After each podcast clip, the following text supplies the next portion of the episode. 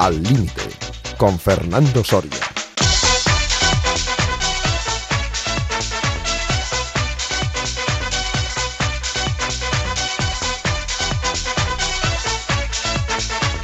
¿Qué tal, amigas y amigos oyentes de Al Límite en Radio Marca en este último domingo de agosto? Espero que bien. Si se tienen que incorporar al trabajo esta semana, que sea leve, que sea un proceso tranquilo y si todavía están de vacaciones, pues que sigan disfrutando del tiempo libre. Y si es que todavía ni una cosa ni la otra, que esas vacaciones lleguen pronto y que no olviden que el verano, el descanso, es una buena ocasión para hacer deporte, para moverse. Y aquí estamos intentando movernos en este fin de semana con Iñaki Serrano de nuevo en la parte técnica. Hola Iñaki, ¿qué tal? Bienvenido. Y primera comunicación telefónica de la mañana, nuestro psicólogo deportivo, Chema Buceta, ¿qué tal? Buenos días. Buenos días, saludos a Iñaki, saludos a ti, a todos los oyentes. Y oye, que, que aunque haya que volver a trabajar, tampoco es tan malo trabajar, ¿eh? es bueno tener No. trabajo y, y es bueno disfrutar trabajando. Y si no te gusta lo que haces, pues, pues te tiene que gustar, te tiene Ya. que gustar. No es solo moverte, ¿eh? también, Claro. también hay que rendir mentalmente en el trabajo, darlo todo. Claro y- que sí. Y ser feliz, ¿no? En definitiva. Por eso en esta tertulia somos todos, absolutamente todos felices. Muy bien, seguro que Iñaki disfruta haciendo su trabajo, estoy convencido. Dice que sí. Claro que sí. Está encantado con vosotros. Muy bien. Guadalajara, Gerardo Cebrián, buenos días. ¿Qué tal? Buenos días, ¿cómo estáis? ¿Qué tal? ¿Descansado ya después de tanto atletismo o no? No, a mí el atletismo no me cansa. ¿eh? Nunca. Mucho menos. Yo Jamás. mí seguiría todos los meses así, ¿eh? Bueno, Con, con este verano, con ese trajín que hemos tenido. bien, y en este primer programa de domingo como tal de la nueva temporada, aunque hemos seguido durante el mes de agosto, pero han sido programas especiales como el de psicología que hicimos con José Beirán y por supuesto con Chema Buceta, pero Un gran el- programa, un hombre, gran programa. programón. cierto, ¿eh? Que bueno, que había un montón de llamadas, por cierto, ¿eh? felicitándote a ti por esta iniciativa, a ti más que a mí, pero vamos, a ti por la iniciativa. ¿eh? Qué grande eres, Buceta.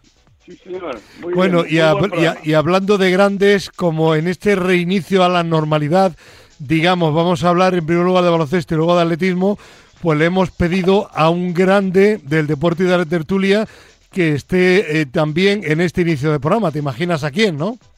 Hombre, por supuesto que sí, por supuesto que sí. No es el doctor Maronelles, ¿eh? No, No, no, no, no, eso sería demasiado, pero estoy convencido que es José Luis Llorente. claro que sí.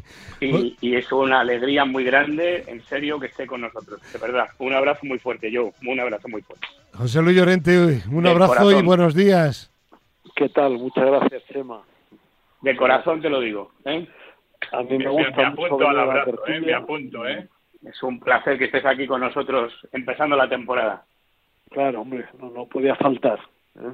Muy bien. Me encanta estar con vosotros y, y compartir con vosotros la, la charla, Gerardo, y contigo, grandes expertos. A, a mí me excluyes. Yo contigo no charlo, yo charlo con ellos. vale, vale, vale. Tú eres el moderador del programa. El Vale. moderador no charla, el moderador modera. Vale. Exacto, exacto. Es Claro, una cuestión ¿no? jerárquica, además, ¿no? O sea, tú Bueno. eres el director. ¿eh? Nosotros somos los. Bueno, sí, pues. los, los pobres tertulianos. Ay, ay, pobres no, eruditos, por cierto, tertulianos. ¿qué, pasa, qué pasa con la cena, por cierto? Bueno, eh, esperando- estábamos esperando a que os eh, eh, de nuevo os volvierais a la tertulia. Hablo ya con José Manuel Ramos de Pasamar y organizamos una cena rápida en este mes de septiembre. ¿eh? Además, ahora, director, que estás en la televisión, todo el día en Ya. teledeporte, saliendo. Ya, ¿eh? ya, ya. Eh, Por, fin, no por- sé. por cierto, muy, muy bueno el reportaje de psicología deportiva, ¿eh? de pues teledeporte, ¿eh? con Chema Buceta. Pues hombre, muchas gracias, pero no lo vi, la verdad. Espero que ¿No? haya salido bien. ¿Todavía no? No, no lo he podido ver, no lo he podido ver. ¿Y, y la no te han felicitado todavía? Sí, sí, me han felicitado, pero no he podido verlo. Bueno, bueno, pues nada. Yo Te, no lo he visto, lo buscaré en... te mandaremos no un enlace, sí. Sí, sí, vale. Muy bien, fenomenal. También estaba José Beirán, un crack, otro crack. Bueno, joder. Pero yo, yo al que me refiero... Sí, sí, no, pero sobre todo el programa de radio ha sido muy interesante porque se lo hemos pasado a, a mis antiguos alumnos y ha habido muchos que, ya son profesionales, que les ha gustado mucho ese programa, ¿no? Fue una tertulia muy, muy, muy amena, muy rápido, pa, pa, pa, muy bien moderada. Bueno, bien moderada porque hablaste poco. Y yo creo que eso ha sido algo que, han destacado mucho también. ¿eh? Y, entonces, pues ya sabes que menos es más. Lo bueno, si breve, triplemente bueno. Y eso para un moderador es clave. claro que sí. ¿eh? Bueno, pues ahora voy a hablar poco y vamos a comenzar hablando, si os parece, del inicio del Eurobásquet masculino, que va a comenzar el próximo jueves, día 1, y terminará el día 18 de septiembre en varias ciudades europeas y nos gustaría pues que España estuviera ese día 18 en plena competición, si no luchando por el oro, al menos por la medalla de bronce. La mala noticia de esta semana es que Sergio Yul haya causado baja por lesión y que es una baja no cabe duda que importante. España, el equipo de Escariolo, debuta el próximo jueves día 1 de septiembre a las 13.30 hora española contra Bulgaria. José Luis Llorente, una baja muy importante, ¿habrá que intentar nacionalizar a otro base o no? Es que... Eh, sí, es una baja importante y bueno, más que nada porque es un equipo en transición.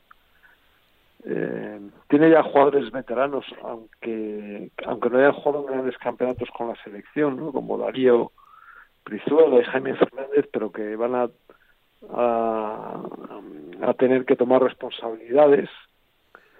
Eh, pero bueno, la idea que, quería transmitir es que los, los jugadores más veteranos, más quizás los que tienen más calidad de todos los que hay o los que había, la lista de Escariola, Sergio Yuli y Rudy Fernández, lo hemos visto además en algunos de los partidos de preparación.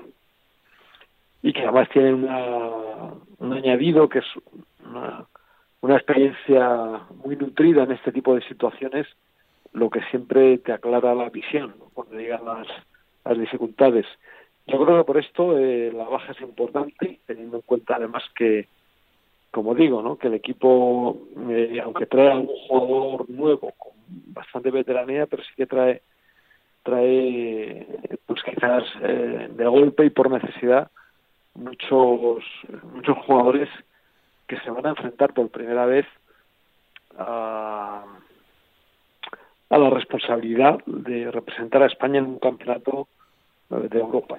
Y, por primera vez también algunos jugadores que ya son eh, habituales en los últimos años pues van a tomar el o deben tomar el primer plano de esta responsabilidad que son los hermanos por ejemplo Hernán Gómez bueno eh, visto este panorama o con esta escena pues la, baja de Sergio Yul sin duda es una baja importante y bueno, ojalá España no, no lo eche de menos.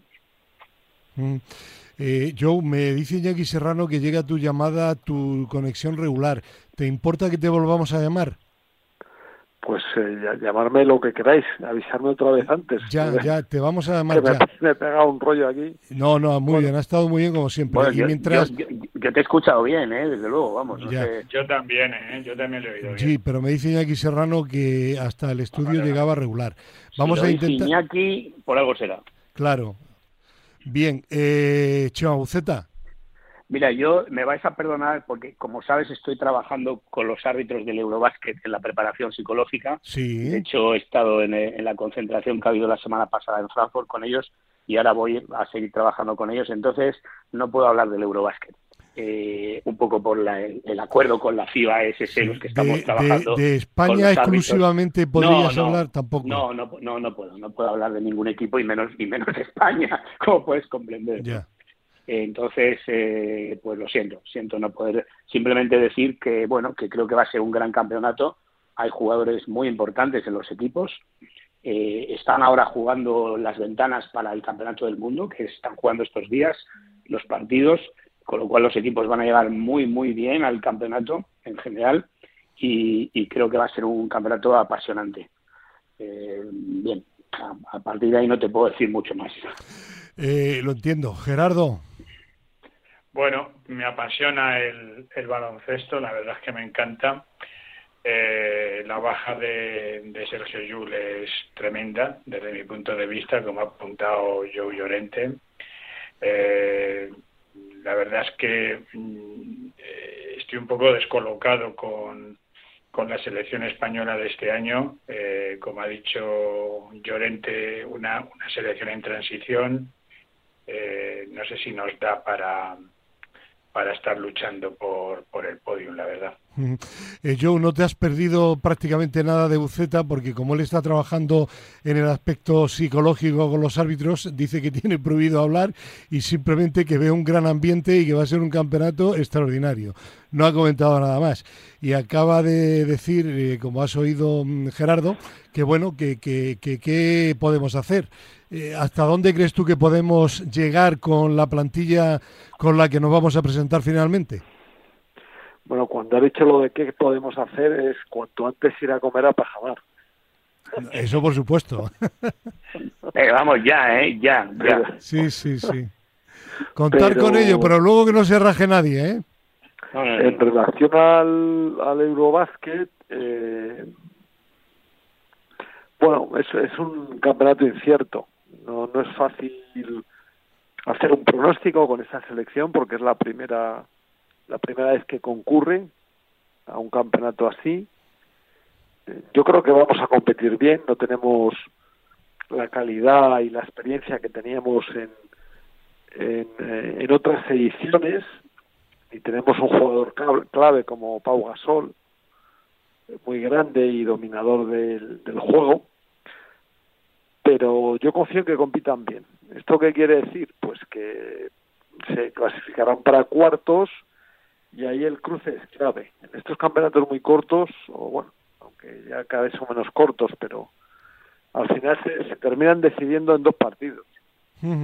Y a veces la, eh, la decisión de los campeonatos son tan rápidas y dan tan poco tiempo a la reacción que equipos que en teoría no contaban se erigen en, en, en eh, pues en, los grandes favoritos y, otros que, que iban eh, pues en un principio como presuntos vencedores o medallistas desaparecen del mapa.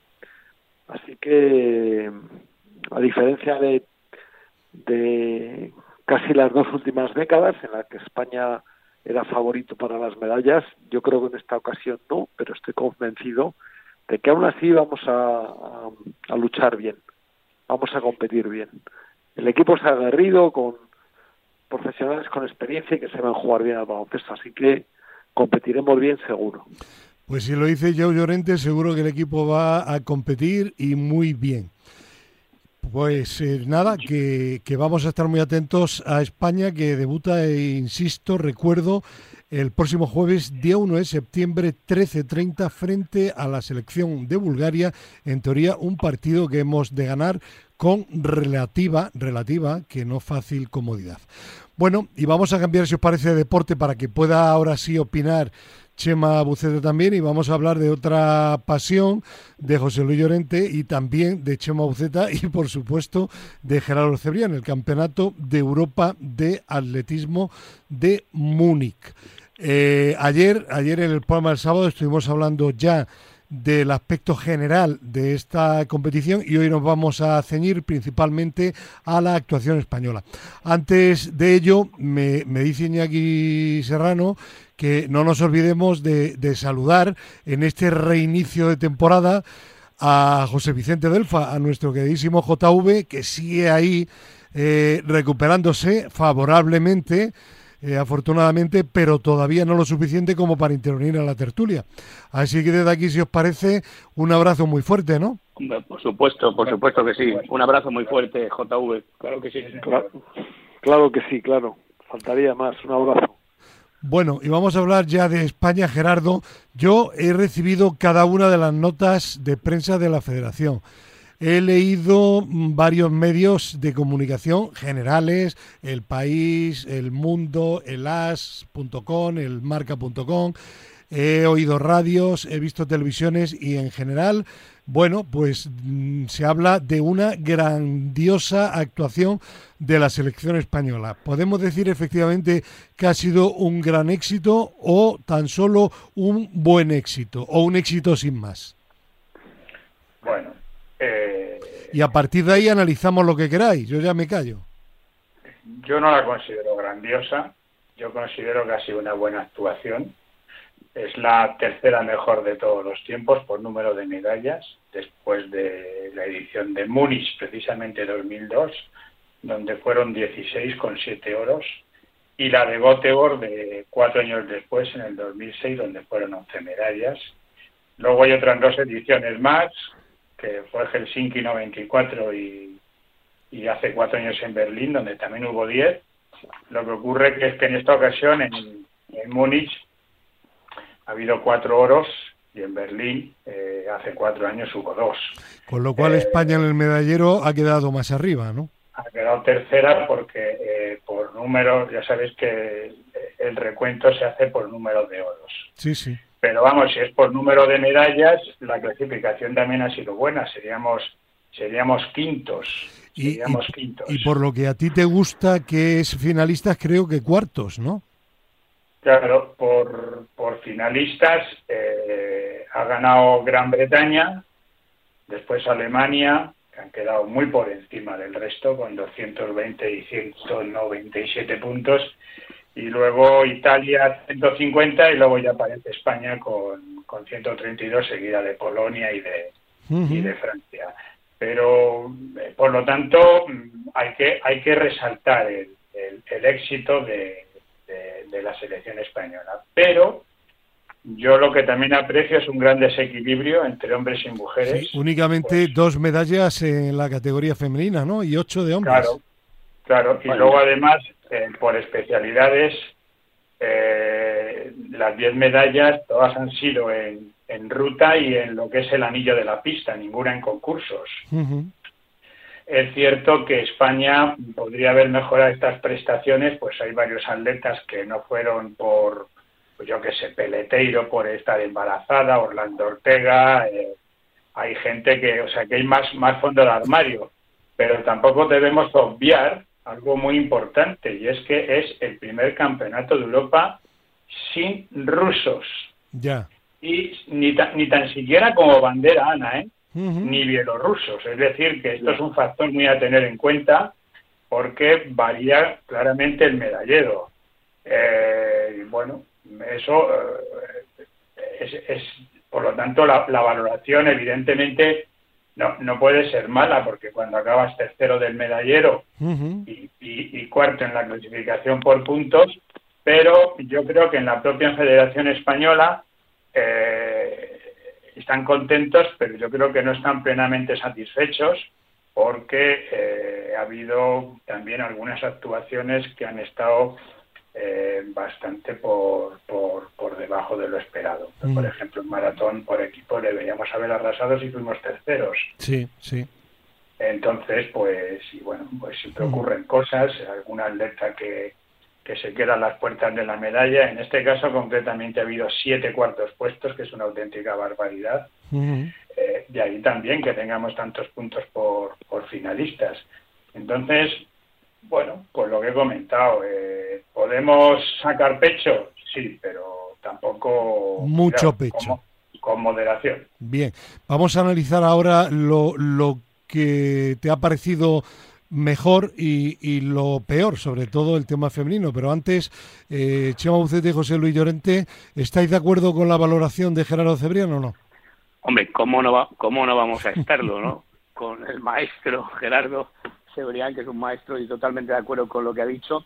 Eh, a mí lo que me gustaría, ya sé que habéis hablado ayer del tema más general, pero eh, me gustaría comentar que este europeo es un europeo que se hace 15 días después de un mundial, más o Sí, menos, ¿no? Sí, sí. y, y, y- y- y- y da la impresión de que muchos también pues se han reservado, en fin, no han ido al mundial o han estado aquí, es decir, los atletas han tenido que jugar un poco con esos picos de forma, pero lo que yo creo que se ha visto aquí es que los países europeos estaban lógicamente en su hábitat, que es el Campeonato de Europa, y es donde realmente y ese es el hábitat de España, es decir, España al final en un campeonato del mundo pues tiene una actuación discretísima y aquí sin embargo puede destacar, ¿por qué? Porque faltan los atletas americanos, africanos, etcétera, ¿no?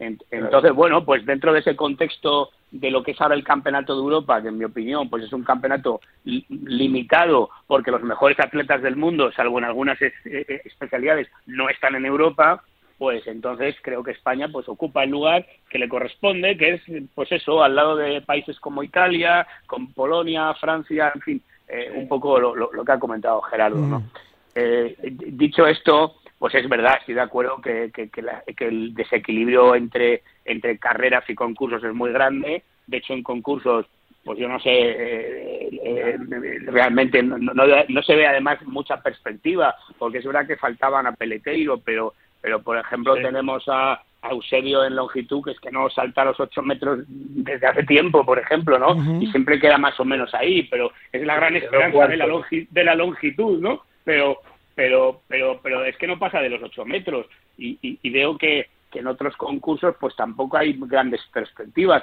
Luego hablas de Orlando Ortega. Yo no sé si Orlando Ortega va a volver a competir con España o, qué, o, no sé, no sé por qué no está, eh, pero es que... Está lesionado. Sí, bueno, ya, pero, pero, es que siempre está lesionado, ¿no? Eh, o muchas veces está lesionado, ¿no? Y, luego y luego otro que se echa en falta es Bruno Hortelano, porque claro, este chico era la gran esperanza. Está perdido, Chema. Y, y, este ha desaparecido también, ¿no? Eh, pero es que luego Usillos también ha desaparecido prácticamente, ¿no? Es decir, que yo no sé si Gerardo quieres hablar de nombres eh, concretos, pero, hablamos... falta a, estos atletas, ¿no? Por ejemplo, Chema, antes de que te conteste Gerardo, eh, vamos a pedirle también su opinión general a José Luis Llorente. Sí, sí, sí. No, sí, pero eh, perdona, termino. Sin embargo, me parece muy interesante que haya, pues hablando de las chicas, Maribel Pérez, por ejemplo, me ha encantado. Pues creo que es una chica que realmente eh, da gusto verla y en velocidad, eh, pues, pues es sorprendente que haya una atleta española de ese nivel que está muy cerquita, ¿no? A nivel europeo. ¿no? Y, con eso termino, con eso termino. Eh, Llorente. ¿Qué pasa, Soria? Hola. Pues yo también tengo las mismas las mismas curiosidades que Chema, alguna más, pero bueno, tampoco vamos a hacer el, el programa. No te, no te cortes, planteala. Y, y, y, bueno, sí, la impresión que me da es, eh, yo creo que Chema lo ha puntualizado muy bien. Y creo que además dentro del, del panorama mundial, donde tendríamos más posibilidad de mejora, ya que es donde más destacan los europeos, casi es en lanzamientos, en, los concursos, ¿no? En, salto de altura, en, estas especialidades hay más sitio. Es cierto que ahora el 1500 y quizás el 800 a veces también son distancias que en las que los europeos están eh, están presentes en, en, las grandes, en las grandes competiciones mundiales y olímpicas. Eh, con la excepción también del, del velocista italiano este en, los Juegos Olímpicos, que ganó el 100. Jacob, sí. y, pero bueno, yo creo que el, de verdad el, gran porcentaje o la eh, el ámbito en el cual podemos acercarnos en, en grandes campeonatos a, a las potencias, pues son es en los lanzamientos, porque algunas de las medallas que ha conseguido eh, pues Polonia o Gran Bretaña o, las consiguen igual en, los mundiales o en, los Juegos Olímpicos o parecidas, aunque sean de otro color. Y en cambio nosotros no, no lo conseguimos porque, como ha señalado Gerardo en su intervención, pues son todas en el anillo de la pista, ¿no? Entonces en el anillo de la pista, pues hay hay hay mucha gente que que corre mucho ¿no? y que pasa muy bien las vallas, porque el atletismo es un deporte que se ha, se ha universalizado muchísimo en, los últimos 20 o 25 años. En el anillo y en el asfalto, y en el asfalto también. Mm. Bueno, en el asfalto también, sí. Sobre todo por la marcha, ¿eh? En el asfalto por, la marcha, sí. Gerardo, bueno, pues, pues muy buen apunte, en tanto el de Chema como el de como el de Joe, efectivamente. Yo es que creo que la Federación Europea de Atletismo está haciendo muy mal las cosas. precisamente el, atletismo europeo, desde mi punto de vista, ha perdido nivel. Y, donde no ha perdido nivel, precisamente, es en, saltos y lanzamientos. Y en cambio, eh, se hipotecan estas, estas especialidades. Cuando se disputa la Superliga, que vamos a ver dentro de un año, es en Polonia, resulta que limitan los saltos verticales a cuatro intentos. Eh, limitan los lanzamientos, los cuatro lanzamientos y los otros dos saltos horizontales solamente a cuatro saltos. Por lo tanto, tú mismo estás hipotecando donde tienes un gran fondo de armario porque no hay mejores lanzadores ni mejores saltadores, excepto alguna excepción, especialmente en, saltos, que en Europa. Y en cambio estamos haciendo una política justamente lo contrario, porque Europa salvo grandísimas excepciones, como puede ser eh, Ingebrigtsen, que es el único capaz de hacer frente a los, a los africanos, no tiene nada que hacer. De 800 a maratón, pasando por el 5.000, 10.000 y 3.000 obstáculos. Y tiene muy poco que hacer en 110 metros vallas, 100 metros vallas en mujeres y en 400 metros vallas y en cambio eh, la, la, European Athletics está apostando por una política desde mi punto de vista equivocada. Y eso mismo ocurre también en España. Había siete atletas que podrían haber ido al Campeonato de Europa con unos niveles méritos, mejor dicho, parecidos a otros que fueron y en cambio los han dejado en casa. Y estamos hablando de un saltador de altura, de Carlos Rojas, o de un saltador con pérdida que es Didac Salas, o de un ballista como es eh, Daniel Cisneros. Entonces, yo a veces estas políticas, sinceramente, eh, eh, no, no, no acabo de entenderlas. Respecto a lo que decía Chema de la desaparición de algunos atletas, Bruno Hortelano, bueno, se lesionó en el Campeonato de España y ahí perdió todo tipo de opciones de ir al Campeonato de Europa. Además, unas veces juega a preparar el 400, otras veces el 200, otras veces el 100. Hmm. Luego, mm, cuando le requieren para el 4x400, dice que no, que no le interesa. En fin, es muy errático. Y Usillos, pues Usillos como, como el Guadiana aparece y desaparece. Es capaz de hacer casi 47 segundos en la prueba individual, que es un auténtico desastre, y luego correr la prueba por relevos y correr dos segundos y medio por debajo, porque su posta fue de 44-71. O sea, hubiera, sido, hubiera medalla. métele, tres décimas del lanzado.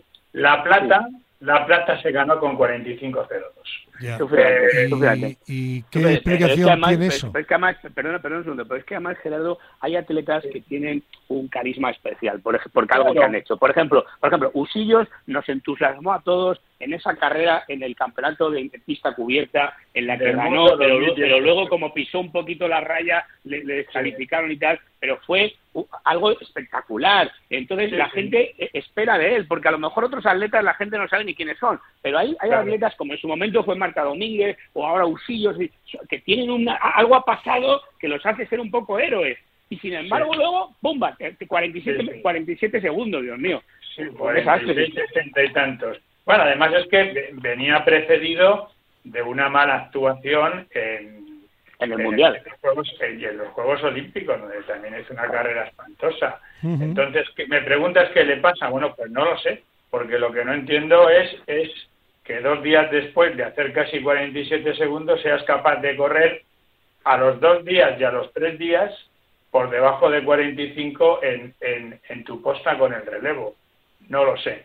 Y luego hay una gran diferencia entre Lusillos de la pista cubierta, porque recordar que es el actual campeón de Europa en pista cubierta.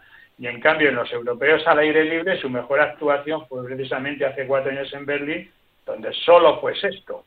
Y digo solo porque para mí es solo pues esto.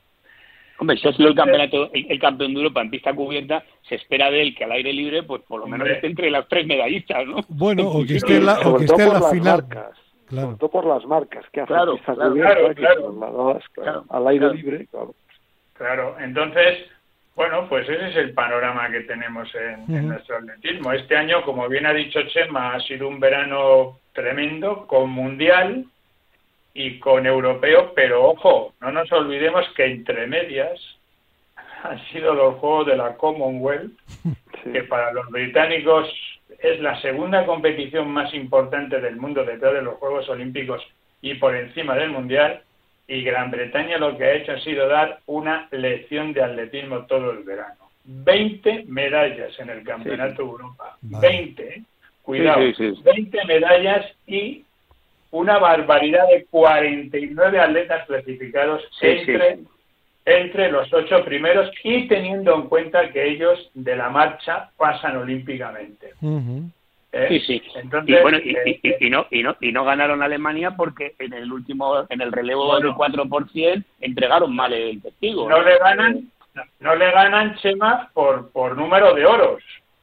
Ya, porque Alemania tiene 7 y Gran Bretaña tiene 6, pero Alemania sacó 16 medallas y Gran Bretaña 20.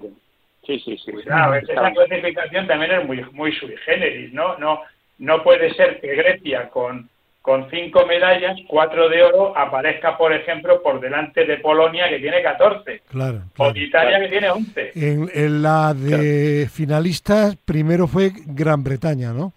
Claro, claro, Gran Bretaña, pero además eh, eh, 220 puntos. O sea, es, es, la leche, ¿no? O sea, es... Pero, pero y eso, Gerardo, y eso has dicho algo importante, porque mira, yo estuve en los Juegos de la Commonwealth como entrenador de, de Inglaterra eh, hace cuatro años y sé lo que estás diciendo, porque efectivamente para ellos esto es lo más. Eh, pero lo, que me sorprende entonces es que estos atletas que han estado Mundial, Commonwealth y luego han llegado al Europeo y, lo han hecho muy bien. Entonces, entonces esto contradice un poco todo este asunto del pico de forma, eh, porque, porque claro, muchos atletas no han competido entre el mundial y, y, y, el europeo. Bueno, a lo mejor Diamond League, alguna, no sé si ha habido alguna, sí ha habido, no, no, ha habido, no, me parece, ¿no? No, ha habido nada. Pero, no ha habido nada, ¿no? Realmente, ¿no? Entonces, al final, a veces esto cuestiona un poco todo el tema de los picos de forma, que si sí, que si no, que si. En fin, aquí el pico de forma ha sido un mes seguido el pico de forma. También depende de la calidad de los atletas. O sea, un atleta británico que saca una medalla en el Campeonato del Mundo necesita llegar en su mejor forma al europeo para ganar medalla. Claro, claro. Claro, claro. Eso es también en, los juegos pero, mira, por ejemplo, Laura Laura Muir llegó al llegó a la meta, ganó y se quedó allí tirada y llegó la pobre, o sea, llegó hecha polvo, o sea, se vio realmente pero su tercera medallita ya, ¿eh, Joe? Su tercera medalla en, Eugene, medalla en la Commonwealth y medalla en. Sí, pero que le costó, le costó ganar. lógicamente, pero, pero el caso es que consiguió tres medallas en tres eventos importantes, ¿no? en, llegado, un, mes, en un mes. Los británicos han llegado a, a Múnich mm, machacados, acordaros por ejemplo de la, la Elise McCorland, también, también. también en 5.000 y 10.000 venía de, de, de, sacar otras dos medallas en la Commonwealth y venía de ser finalista con las africanas con las africanas, y les plantó cara. Y encima doblado, y encima doblado aquí. No, no, ha doblado 5.000 y 10.000 en las tres competiciones. Vaya. hay, que, ser, muy buena, ¿eh? Hay que ser muy buena para hacer eso. Ya, pero luego hay cosas José Luis, que no entiendo. Tenemos un atleta con capacidad para doblar, como es Catir, y resulta que decisión técnica de la federación solo le deja correr. Ah, ¿No fue decisión suya? No, no, no, no. Eso, eso es una bueno, eso es para asegurar. Eso es para asegurar. yo creo que es para asegurar corrido, la medalla, ¿no? Si hubiera corrido el 1500, mm, yo te digo que hubiera estado en la pomada de, las medallas. Ahí no me meto porque es una decisión técnica y bueno, allá cada cual, ¿no? Pero bueno, eh, acabo. Eh, el verdadero curso del atletismo español lo vamos a ver el verano que viene. El verano que viene hay dos competiciones importantísimas. El Mundial en Budapest y antes, ahí vamos a ver dónde está el atletismo español, la famosa Superliga, que es el Campeonato Europa por equipos. Esa me gusta. Claro, y a mí, los 16 mejores equipos de Europa frente a frente, a un atleta por prueba. Y ahí tienes, que llevar, y tienes que llevar atletas en todas las pruebas, entiendo. Hombre, claro, y si no, ya sabes, un cerito. Sí. Claro, ahí vamos a ver el, ahí vamos a ver el pulso. Además, o, sea, que hay por, hay, por ejemplo, en el lanzamiento de disco, tiene que haber un, un, Pues- un atleta por país, por ejemplo, ¿no? O algo así, por- ¿no? Por ejemplo. Y si quedas Ya, el ya. último, pues un punto. Ujú, Y si Ya, ya, quedas ya. el primero, 16. ya. Ya, ya, ya. Eh, Gerardo, no son 16, son 8, 8 No, son 16. 16 Han naciones cambiado, u- Han cambiado. Antes eran 8, Por- ahora son 16 de ahí mi pregunta. y mujeres, ¿eh? ¿Y eso te parece mejor? No sé, pregunto. Peor. Para Eh, mí es peor. eh, Para mí es peor claro, porque antes hacer- había una primera y una segunda categoría, ¿no? No, y una tercera. Claro. Y, y, no, y ahora es, eh, han decidido hacer un- una especie de liga, pero en, en- en tres jornadas. Y entonces, por ejemplo, pues tú no vas a ver la final de 100 metros, porque va a haber, va a haber, va a haber dos carreras de 100 Claro, metros. claro, Y los, claro. va- los van a ordenar por, por mejores marcas y luego van a hacer la clasificación por la marca que Pues consigan. vaya rollo, ¿no? Eso, eso ocurre en 100, 200, 400 y 800. Bueno, Bueno, 110 eso es pare- parecido a lo que pasa con las combinadas, entonces, ¿no? Que lo que cuenta Claro, es el tiempo claro. del atleta, ¿no? No, Claro, no la posición claro. en la que queda. Claro. Claro, entonces, pues a mí no me gusta el sistema, me imagino que van a rectificar, ¿no? Yo creo que ya, ya he comentado que lleva una política bastante errática la, la European Athletics y, y yo espero que esto eh, Bueno. lo veamos una vez y Esto, nada más. Eh, esto, Gerardo, igual que has conseguido que Televisión Española se interesara por el Campeonato de Europa, Bueno, pues ahora bueno. yo creo que tienes que tienes que insistir, insistir, insistir hasta que cambie la, la normativa No- de no- esta no será- competición, ¿no? No será por la ma- por la matraca que, que, que doy en, Por eso, en- sigue, en- sigue, en las sigue. redes, ¿no? Pero Sí, no, no, sí. claro, Sigue. claro, que yo, eso, ese va a ser el caballo de batalla de todo el año 2023. Ah, Interesante, interesante. Bueno, que no quiero abusar más de José Luis Llorente. ¿Quieres, José Luis, preguntar algo más o añadir algo más a este tema? No, no, está muy bien. Por mi parte está, está bueno. Seguiré hablando en privado con Gerardo. Porque Por supuesto. aunque ya hemos hablado, tengo ahí un par de cosillas que se me había olvidado preguntarle. Y... Oye, si quieres Ya. preguntárselo, aprovecha, ¿eh? No, no, no, no. Por Son privado, demasiado, vale. demasiado extensos. Demasiado extensos. Muy bien. Cuando quieras. José Luis Llorente, un abrazo y gracias. Venga, un abrazo. Venga, hasta Adiós, luego. Chema, un abrazo grande. Adiós, adiós, adiós, Eh, José Luis, un abrazo. Mm, Para, para terminar este tema, Gerardo, a mí me gustaría, Sí. si me lo permitís, eh, hacerte una pregunta, porque a, a mí personalmente me, me ha llamado la atención de todas las medallas españolas, eh, todas con muchísimo mérito, eh, algunas menos, como las que tú has hablado de, de maratón, pero a mí hay tres competidores, eh, sobre todo dos de ellos por la edad, 22 años, que me han impresionado porque me parece que son grandes competidores, ¿no? Que eso es importante en una competición. No basta con poder hacer un gran tiempo como Usillos, sino que tienes que rendir cuando tienes que competir contra otros y adaptarte al ritmo de la carrera. A mí personalmente, Asier Martínez, que ha conseguido también la medalla de oro aquí y la de bronce en el Mundial, con 22 años me parece un chico muy competitivo. En la prueba de 1500 creo que Mario García estuvo tremendo y aunque solo fuera un bronce, eh, mm, mm, eh, Mariano en la Mariano, de en el- ocho- en el ocho. Sí, 800. Mariano en 800 estuvo inmenso, pero Mario efectivamente con 22 años en 1500, teniendo en cuenta el nivel, Ingebrigtsen el oro, la plata el británico que fue oro en 5000, estar ahí compitiendo hasta el final con ellos, pues creo que con la edad que tiene, que está muy bien, ¿no?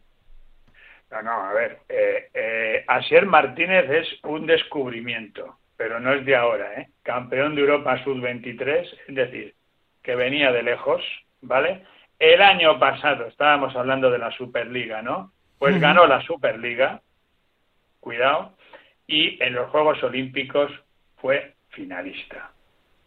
Finalista en sus primeros Juegos Olímpicos con 21 añitos. Y ahí sí que estaban todos en los Juegos Olímpicos, ¿eh? Ahí sí que estaban todos. Y luego, claro, eso se ha visto refrendado este año con el tercer puesto de Eugene y el Campeonato Europa, ojo, con la mejor marca europea del año, ganando a todo un animal que es el francés Pascal Martinólaga. Que ha ganado, yo vi el currículum, ha ganado prácticamente todo, Ha ganado, ganable. ha ganado todo. Ha- Es uno de los pocos atletas que es capaz de enfrentarse a los americanos. Respecto a Mario, es muy poco conocido en España porque ha hecho toda su carrera en Estados, Estados Unidos, Unidos, la, sí. la deportiva y la académica. Eh, en contraprestación con lo que hemos dicho de Asier, este sí que viene mm, sin haber sacado ninguna medalla en categorías menores. Pero mi buen amigo Jorge González Amo, que ha sido responsable de medio fondo de la federación hasta hace poco, eh, él me lo apuntaba, decía, hay una joya ahí, hay una joya ahí que se llama Mario García 22 años. 22 años y, y 3.30 en 1500. ¿Sabes lo que es 3.30 en 1500? Que solo hay dos atletas en España uno es Fermín Cacho y otro es Reyes Esteves que han corrido más rápido que él, con 22 años. Por lo tanto, y Mariano es otro otro descubrimiento, otro descubrimiento competidor nato, cubierta, también joven, eh, y bueno... 25 eh, años, ¿no? Sí, 25, 25 añitos, y bueno, pues un tío, un tipo descarado que nos hace mucha gracia por eso de que hace la, moto, y esas cosas, pero pero el tío tiene una cabeza muy bien amueblada, ¿eh? Sí, sí, sí, y, rompamos una lanza otra vez, otra vez más en favor de la marcha española. Cuatro medallas. Cuatro medallas, señores. Cuatro de diez. de diez cuatro. Una plata y, un bronce. Cuatro, ¿eh? 40, de diez, cuatro. Sí. Y eso que la que falla es esta chica, ¿no? Que no acaba de... bueno, a ver, es un, un mal año. Yo creo que María es mejor que todas las marchadoras que llegaron, que, que, quedaron en el podio, sin duda. Lo que pasa es que bueno, han hecho unos ajustes técnicos. Sabéis que han cambiado ahora las, las con las con la historia esta de las zapatillas, pues los marchadores también se han apuntado a esto, ¿no? Como la zapatilla tiene tanto bote, en marcha menos obviamente, pero también te cambia un poco la pisada y posiblemente los problemas vengan por ahí pero a mí lo que me ha sorprendido, Gerardo, de esta historia que estás contando ahora, es que esta chica me pareció entender que dijo que había estado haciendo ajustes técnicos después del Mundial. Y me pareció un poco que, que, no era el, que, no era el momento apropiado, ¿no? Porque cambiar la técnica justo antes de una gran competición me pareció un poco... Es que la descalificaron también en el Mundial. y, y la habían descalificado en la competición anterior en Podebradi tiene que haber cambiado la técnica en, el, mes de enero, tenía que haber cambiado la técnica. Ya, ya, pero claro, ¿no? la habían descalificado nunca, Chema. Claro. Y claro, iba al europeo y es la campeona de Europa, defendía el título. Bueno, si os parece, lo vamos a dejar aquí porque nos quedan todavía algunos temas de, interés, ¿de acuerdo? Perfecto. Bueno, un tema rápido, o como queráis, el US Open que comienza ahora con Nadal con Alcaraz, que ha seguido estando a buen nivel, pero irregular. Ya lo comentamos en ese especial dedicado a la psicología en el deporte con Chema Buceta y con José Virán. Y Garbiñe Muguruza, pues que sigue en su línea de horrible de que le eliminan a las primeras de cambio. ¿Cómo veis el US Open desde la perspectiva española, donde por cierto no estará Djokovic por el tema de que sigue sin vacunarse? Hombre, yo lo primero que quiero comentar es esto que acabas de decir, es decir, me parece eh, que una vez más Djokovic no va a estar en un gran torneo y evidentemente eso, pues lógicamente eh, altera todo el asunto del torneo, porque claro, eh, sigue siendo el mejor jugador y, y, bueno, pues va bajando en el ranking porque encima donde ha ganado en Wimbledon no han contado los puntos, con lo cual va bajando, va bajando, bueno, pero creo que es una pena que no pueda participar. Y, bueno, pues la verdad es que hay que respetar a este chico porque está, está siendo muy coherente con su posición. Yo no la comparto, pero, eh, pero hay que reconocer que es coherente y, le está costando bastante dinero y, puntos y todo el mantenerse firme en este asunto, ¿no? Entonces, bueno, pues, pues oye, pues, pues un poco chapón en el sentido de que, oye, tienes una idea y la defiendes. Vale, por otro lado, pues oye, pues si hay una normativa, pues todo el mundo la tiene que cumplir. ¿Esto abre las puertas a otros jugadores? Evidentemente, claro, ¿no? Ahora, yo creo que ya comentamos aquí el tema de Alcaraz, que hay que tener mucho cuidado con este chico. Eh, ya eh, le están encumbrando. He leído un titular de un periódico el otro día diciendo Nadal Alcaraz en semifinales. Pero Dios mío, si, si, si, si, si no ha hecho nada en estos torneos de Estados Unidos, le han eliminado muy pronto en los dos, ¿no? Y el propio Nadal perdió en el primer partido en Cincinnati, en el último torneo, y está, y está lesionado, eh, recuperándose, vamos a ver lo que puede hacer. Pero bueno, todavía Nadal, pues oye, ya ha hecho toda su carrera, pero es que este chaval, con la edad que tiene, todas estas historias que hay a su alrededor, creo que no le están ayudando en absoluto. Y además está viendo, incluso él ha, declarado el otro día que está sintiendo presión, no me extraña. Y luego ya lo de Garbiñe, pues bueno, eso ya yo creo que no merece la pena ni comentarlo porque es que es la autodestrucción continua. Lo que pasa es que, bueno, igual que Paula Badosa, ¿eh? la misma historia. Lo que pasa es que, claro, la, suerte que tienen estas jugadoras es que eh, tampoco las demás están siendo muy consistentes y por tanto el ranking femenino pues no cambia mucho, ¿no? Entonces, pues, pues, pues ahí siguen, ¿no? Eh, bueno, mm, es que el ranking en tenis al final depende mucho de que juegues más torneos y depende mucho también de que no defiendas puntos. Entonces, bueno, pues, pues ahí aguantan, ¿no? Pero, pero vamos, decir también, también decía este periódico, eh, que no es el marca, decía este periódico que eh, Badosa y, y Garbiñe eh, podrán enfrentarse en semifinales, pero vamos a ver, lo que tienen que hacer de entrada es ganar el primer partido, luego el segundo, partido a partido, partido a partido, está haciendo que ir a Simeone, partido a partido, partido a partido, en fin. Está claro. Bueno. ¿algún apunte rápido, Gerardo? No, no, coincido plenamente con, con, lo que ha dicho Chema. Vamos, yo creo que la principal baja de España en el US Open sigue siendo Nadal. Bueno, y una de las principales bazas de nuestra tertulia, sobre todo cuando hablamos de fútbol, es nuestro queridísimo profesor López Nombela. Profe, buenos días. Hola, muy buenos días. Ahí tiene a su buceta y a su Gerardo. Ya les sé. ¡Viva Honduras! ¡Viva Honduras! Profe, sí señor. Hay por ahí algún amigo mío. ¿Qué tal, profe? Y, Iñaki, eres un crack. Sí. ¡Viva Honduras! ¿Ves? Sabía yo que venía aquí. La semana pasada, por cierto, saludé a Adri Portellano. Sí, hombre, hace que me preguntó por usted, sí. Pero hace tiempo que no le. Hace tiempo, sí. Le han cambiado el horario, le han cambiado el horario. Bueno, pero eso está fijo en la empresa, ¿no? Sí, sí, sí. Que las cosas van a estar muy mal. Sí. Y fijo también en la tertulia, hasta que él quiera, Pedro Calvo, buenos días. Muy buenos días. Buenas.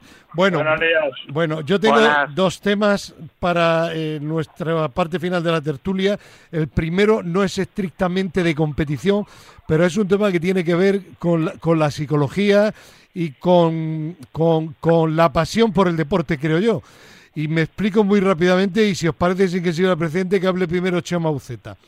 A mí me ha llamado la atención, eh, eh, continuamente leo en todos los medios de comunicación, Mariano, que no se quiere ir a ningún equipo ni cedido por el Real Madrid. Le quedan un año de contrato, firmó cinco, y él dice que no le importa no jugar, le han dicho que va a seguir sin jugar, pero que se queda en el Real Madrid. Otro caso es el del danés Bright White en el Barcelona. Lo han querido también ceder, le queda un año y él ha dicho que se va, pero con la carta de libertad y una indemnización aparte de 5 millones de euros. Quede claro que cuando firmas un contrato, y en este caso fue el Barcelona, pues obliga al club, evidentemente. Pero yo me emocioné el pasado jueves con un tití que lleva tiempo con una lesión importante, es todo un campeón del mundo, no olvidemos, con Francia, y que ha dicho que sí, en su momento también se bajó temporalmente el sueldo en el Barcelona, y ha dicho que sí al Leche, un equipo recién ascendido a la primera liga italiana, y el otro día un recibimiento increíble, cientos de aficionados vitoreándole, y no sé si habéis visto el vídeo en el marca.com, eh, un tití llorando de emoción, pues de alguna forma se ha sentido de nuevo querido, se ha sentido de nuevo futbolista, ¿no? Entonces yo quería decir, bueno, pues, pues esa, ese, ese contraste entre unos y otros, yo creo que el dinero es muy importante, pero si no pierde dinero, que no iban a perder ni Brad White ni tampoco Mariano, yo creo que si tienes la oportunidad de jugar, tienes que aprovecharlo, porque el mundo del deporte profesional llega un momento que termina y, y ha terminado y punto. A ver, psicólogo. Sí, pero vamos, estos jugadores son profesionales y no son solo profesionales para ellos mismos, son una máquina de hacer dinero para su familia, sus amigos. Pero no pierden ni un euro, ¿eh? Bueno, no pierden dinero o si lo pierden. Lo que está claro es que eh, el jugador si se queda es porque le interesa quedarse. Primero, no se expone a fracasar, es decir, está ahí siempre muy cómodo en un segundo plano y hay jugadores pues que eso les viene bien, ¿no? Se acomodan, están ahí y bueno, pues no juego, no juego, pero me pagan un montón y bueno, pues sé que el año que viene volveré a tener la misma oportunidad de irme a otro equipo. Pero al final los jugadores se mueven por dinero. Y perdona que te haga un paréntesis con esta noticia que das, porque algo que, que, que hemos visto ha sido el caso Casemiro. Es decir, Casemiro dice que no se va por dinero. entonces, por, entonces, ¿por qué se va? ¿Por qué se va? O sea, no nos mientas, Casemiro, no nos mientas. Se va Hombre, menos, menos, mal, menos mal que el psicólogo sale a ese paso, a ese paso. Claro, hombre, miro yo que, no este, que no va, que, que vaya a otro hueso, con, a otro perro con, con su hueso. Claro, Sí, menudo paripé han montado. Sí, a- ahí me ha parecido tam- también irónico, por no, no, por no decirlo lamentable, diré que gracioso. Me ha provocado pues una sonrisa eh, amplia pues, diciendo, bueno, entonces, como tú bien dices, entonces te vas del mejor equipo del mundo a un equipo que el año que viene no está ni en Champions, aunque tenga un historial también extraordinario y no te vas por dinero. Bueno, en fin, bueno, en todo caso... Pero, no, pero, pero, pero, perdona, por terminar. Eh, eh, es verdad que hay luego futbolistas que realmente pues no les gusta no jugar y, y lo que buscan son también pues retos deportivos y estar ahí, jugar partidos y bueno, pues pues vale, pues pues pues lo tienen en cuenta. Pero el caso del jugador acomodado y en el Madrid pues ha habido muchos jugadores que, oye, estoy en el Madrid, gano un montón de dinero, juego poquito, no tengo la responsabilidad y, y- y me forro. Y al final, pues en cuando salga de aquí, pues después de haber estado en Madrid o en el Barça o un equipo grande, pues vamos, no me van a faltar equipos en ningún sitio. Mariano el año que viene fichará por el equipo que le dé la gana prácticamente, Ujú. de un nivel un poquito inferior, ¿no? Pero todavía un buen equipo, seguro. Ya, yo es el caso también eh, de Bale, de alguna forma, pero bueno, yo como, como deportista modestísimo que he sido y que me sigo considerando, yo no, no, no lo entiendo, porque al deportista deportista, por encima de todo, le gusta disfrutar de su deporte. Pero bueno, profesor y Pedro, y también luego Gerardo, ¿qué opináis de este tipo de situaciones? Que cada uno tiene unas circunstancias y cada uno tiene un, un amor propio, sus caprichos y sus cosas que hay que respetárselas. Usted tiene un contrato. Bueno, usted dice que no Sí, juego, no, no, me eso es respetable siempre, claro. no me importa. Yo cuando termine mi contrato ya me iré donde me tenga que ir, pero ahora de momento estoy aquí que soy el Real Madrid. E- Ese, eso es por- es- Ya. algunos de estos es por orgullo. Pero es que lleva toda la vida ahí, Ya. pues pues a que no me voy. Y, y, y lo- y cinco millones. Estamos No, no, no, tiene que este creo que tiene cinco, cinco limpios netos o, o No, seis, vale, ¿eh? vale, vale, Un dineral, ¿eh? Pero, pero profe, profe, una pregunta. ¿Este chico es tan malo que no puede jugar en el Madrid? Pregunta. No, señor. No, señor. Es buenísimo, valiente, un, por- un delantero. Pero a mí me gusta mucho. Lo que pasa, claro, ya, ya no le ves. Ya no puedes decir que te gusta. Ya, claro. Ya. Le hace que sale a un partido, un, un- un relevo en el, contra el Barcelona y nada más salir mete gol. ya, Que pesa- nada más salir, ¿eh? ya. O sea que, bueno, que el gol lo tiene en la cabeza. Pedro, Bueno, al final yo creo que ya está casi todo dicho. Eh, son eh, jugadores que están muy acomodados. Yo no me creo que ningún club le dé a Mariano 10 millones de euros brutos por temporada, de los que han venido a por él. No me lo creo. No, seguro que Realmente. ninguno, seguro. Entonces, al final Mariano dice, si no me van a pagar lo que gano en el Real Madrid... No, pero el Real Madrid le pagaba la diferencia, ¿eh? Sí, pero da igual, porque al final, está, eh, lo decía Chema antes, te vas a un equipo Sí, en el cual te puedes devaluar. Te arriesgas y al año siguiente, estando Claro, libre, al no haces... es. Bueno, es no- tremendamente egoísta y también de alguna forma eh, desdice al Real Madrid, porque a quién se le ocurre hacer un contrato de cinco años por esas cantidades a un jugador que sabes porque había estado antes Ya, y se fue. Pero, pero mira, los que conocen el Real Madrid lo saben. Es uno de los problemas. El Real Madrid hace muchísimas cosas bien, ¿eh? Muchísimas, ¿eh? Y de hecho se está viendo ahora a nivel de, de conseguir dinero con traspasos, etcétera, etcétera. Pero una de las cosas mal que hace el Real Madrid es que por eso los, los jugadores les salen tan caros y luego les cuesta tanto traspasarlos, que hace contratos muy largos Y- y con eh, mucho, dinero, de fichas, sí. entonces, claro, al final eso pues se paga. Entonces, un jugador como Mariano, que no estamos hablando, mira, el propio Asensio, que, que está ahí también el- eh, buscando tal, y, y no encuentra salida, y es Asensio, y, y, y no encuentra salida, pues fíjate, Mariano, que lleva desaparecido desde el partido que acaba de comentar. el cuatro profe, desde- años. y desde este el el partido del. Barcelona, Sí, vamos, que sí. jugó ahí medio tiempo y metió, metió un gol, es verdad, pero pero lleva desaparecido, ha jugado poquísimos minutos, entonces es muy complicado, es muy complicado y también, yo, también a lo mejor yo no lo es- entiendo, ¿eh? Yo no lo entiendo. Pero que puede ser yo- también política del, del Madrid. No, no, se, lo qui- se lo quiso el Sevilla. No se lo Pero dejaron. política en Madrid, si el Madrid se lo quiere Pero si el quitar. Madrid el quiere lo que se quiere es vaya. defender- si el Madrid si fuera por el. Madrid lo traspasaría, ¿no? Claro, claro. O sea, lo traspasaría. Lo que pasa es que a ver qué Yo- club hay ahora mismo en Europa, Sí, ya no digo en Gerardo. España, en Europa, que a Mariano, No. que ha jugado tres minutos en, en dos años, le pague 10 millones de euros brutos. O sea, es que yo me, es estoy, yo, me estoy acordando me estoy acordando ahora de, de ese club al que el Barcelona con ese fichaje de última hora eh, le jodió la liga. ¿Eh? ¿Os acordáis de- del equipo donde militaba Brad White, no? Sí, el Leganés. El Leganés, ¿no? Sí, pero, el, ¿Os acordáis, el- no? pero el Leganés se llevó un dineral, ¿eh? Sí, sí, pero pero era el equipo de el equipo el delantero de referencia eh, se quedó sin delantero, no tuvo tiempo para para fichar a nadie más y ahora se encuentra en esta situación. Mm. Bueno, eh, Ya, son cosas Gerardo, que pasan. si, si me lo permites, eh, en ese, Sí, sí. y ahí sí que tengo información, ahí al Leganés lo que le interesaba era el dinero, ¿eh?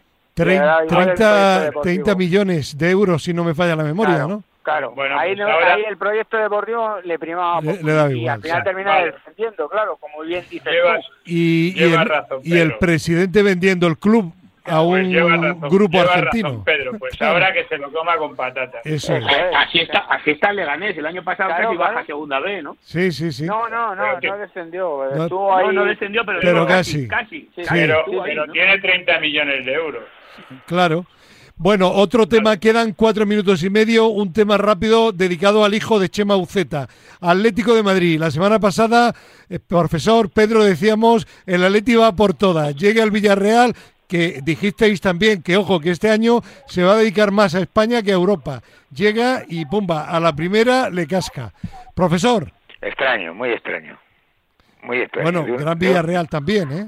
de un domingo a otro, no, bueno, si no, si yo no, te, no estamos, no, en los méritos de Villarreal nadie se los quita, pero que, que, que además, que fui yo el boca larga, porque, porque dije, este, este, va, este año va, bueno, y va queriendo llegar hasta arriba y va habiéndose, y, y luego ve- vemos aquí que empieza el partido y se- el equipo se echa atrás, Sí. y atrás y atrás y atrás y atrás, Pero que lo, va- le, lo van a- sorprende, le, sor- le sorprende, profe, que el equipo se eche atrás.